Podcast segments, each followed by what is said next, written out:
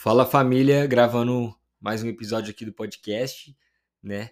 É, depois de anos e anos e anos, sei lá. É, mas enfim, queria compartilhar com vocês um pensamento, algo que tem queimado no meu coração, né?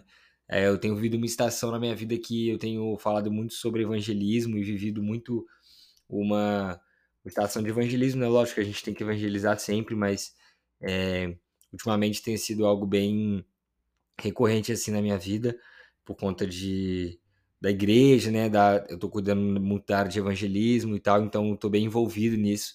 E Deus tem falado muito comigo sobre evangelismo, sobre missões, e tem sido bem interessante. Algo que tem que eu que veio na minha mente, né? E foi bem interessante. Eu nunca tinha parado para pensar nisso, e eu queria compartilhar com vocês hoje é que existe um evangelismo que só você pode fazer. Existe uma forma de falar de Jesus, uma história com Jesus que só você pode contar. E eu nunca tinha pensado nisso, porque quando a gente fala sobre falar de Jesus, a gente sempre pensa assim, cara, ó, vou pegar esse versículo juntar com aquele, olha, João, 3, João 3,16, porque Deus amou muito de tal maneira que deu seu filho para todo aquele que nele crê não pereça, mas tenha vida eterna. Aí eu vou juntar com Romanos 3, 23, né? Eu acho que fala que todos os pecados estão constituídos da glória de Deus, então a gente precisa, então a gente já pensa em como que a gente vai linkar um versículo no outro e pum, pregação. E, cara, a gente tá certo, a gente tem que pregar, a gente tem que é, conhecer de Bíblia, a gente tem que ir para cima e pregar a mensagem do Evangelho, mas existe uma forma pessoal de falar de Jesus que, que é meio que, assim, só você pode falar, que é a sua história com Jesus. Eu gosto de uma história na Bíblia que Jesus cura um cego, e aí depois o cego volta para a cidade e as pessoas viram e falam: Olha, mas, cara, mas tu não era cego, meu irmão. Como que tu tá enxergando? O que, que tá acontecendo? Tu era cego, quem te curou? Aí ele, ah, Jesus me curou. Aí os caras falam: Mas quem é esse Jesus? Ele fala: Ó, gente, eu não sei muito, muita coisa, não. Eu não sei de nada, na verdade. O que eu sei é que eu era cego e agora eu vejo. Então a gente tem uma ideia de que a gente precisa conhecer a Bíblia inteira, a gente precisa saber tudo sobre Deus para a gente falar de Jesus. Mas com esse cego aqui, ele vira e fala: Olha, gente, eu não sei, mas eu era cego e agora eu tô vendo. Eu era sim e agora eu sou sim. Então, é, ele está pregando o evangelho basicamente dizendo: Jesus mudou a minha vida. Eu não sei muito sobre Deus, eu não tenho todas as respostas teológicas, mas eu sei que ele fez isso aqui na minha vida. Então, às vezes, você não tem todas as respostas teológicas e Cara, você nem precisa. O que você precisa ter é uma história de: olha, minha vida era assim, mas aí Jesus é, entrou na minha vida e agora a minha vida é assim. E você precisa entender também que Deus, ele escolheu você.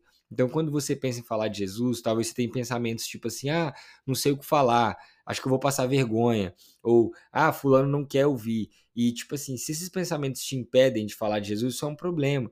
Mas você tem que combater eles com a certeza de que Deus escolheu você e você já tem tudo que você precisa para pregar o evangelho. Porque se Deus te escolheu, meu irmão, você tem tudo. Então, a sua personalidade, o seu jeito, isso foi pensado por Deus. E isso são ferramentas que ele te deu, essas características para que você possa falar sobre ele para seus amigos, para seus familiares, para parentes, para todo mundo, cara, que você, tipo assim, trombar o seu caminho, entendeu?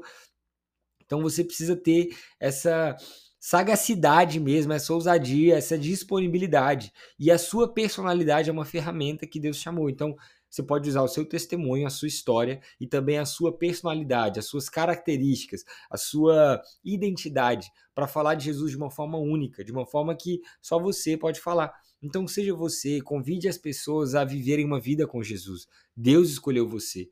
A Bíblia não tem nenhum versículo que fala assim: olha, vai pelo mundo convida todo mundo para ir na igreja, porque domingo o pastor vai pregar e o seu amigo vai converter. A Bíblia não fala isso, a Bíblia fala para você ir e você é, trazer a revelação de Deus para aquela pessoa. Então a gente não pode ficar terceirizando a responsabilidade da pregação para os pastores, porque se você for ver alguns estudos, eles falam que as pessoas têm muito mais interesse em ouvir você falando sobre a sua fé do que ouvir o seu pastor.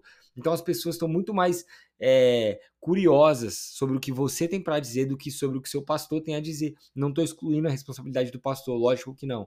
Mas estou falando que você tem responsabilidade também. As pessoas querem saber de você, da sua boca. Então você tem que estar tá pronto em tempo e fora de tempo para falar sobre as verdades que você crê, para falar sobre Jesus que te salvou, para compartilhar a história que você tem com Jesus. Então, meu irmão, você precisa se posicionar, você precisa falar de Jesus, né? É, você precisa ser mesmo um, um proclamador da mensagem, um embaixador do reino de Deus por onde você passar. Então, não existe assim, ah, viva uma vida de evangelismo. Cara, se você é cristão, a sua vida tem que ser uma vida de evangelismo. Viva uma vida de evangelismo. Parece que tem alguma outra opção, mas a verdade é que não tem outra opção. O Billy Graham falava que a Bíblia não ordena que os pecadores procurem a igreja, mas ordena que a igreja procure os pecadores. Então, não é nossa função esperar que as pessoas venham para a igreja, mas é nossa função ir alcançar essas pessoas, porque a igreja indo alcançar essas pessoas nas ruas, a igreja em movimento é você, meu irmão. Você é o amor de Deus em movimento. Você é os braços de Deus estendidos para alcançar os perdidos, para alcançar as pessoas. Você é um muro na porta do inferno, para que as pessoas não vão para o inferno, para que as pessoas parem na porta, se for preciso, e elas encontrem com você e elas mudem de direção. Então, se posicione, conte a sua história com Jesus, use a sua personalidade, suas características. Você, você, você foi chamado para falar de Jesus. Deus escolheu você. Creia nisso. Esse é o evangelismo que só você pode fazer. Meu, voltando aqui com o podcast, estou meio enferrujado, mas espero que você tenha sido abençoado, espero que você tenha curtido. É, compartilha esse episódio, é, essa gravação aqui, bem curtinha, só um pensamento, devocional quase, né? Então, Deus te abençoe, vamos para cima, prega o evangelho e é isso aí. Deus abençoe, é nóis.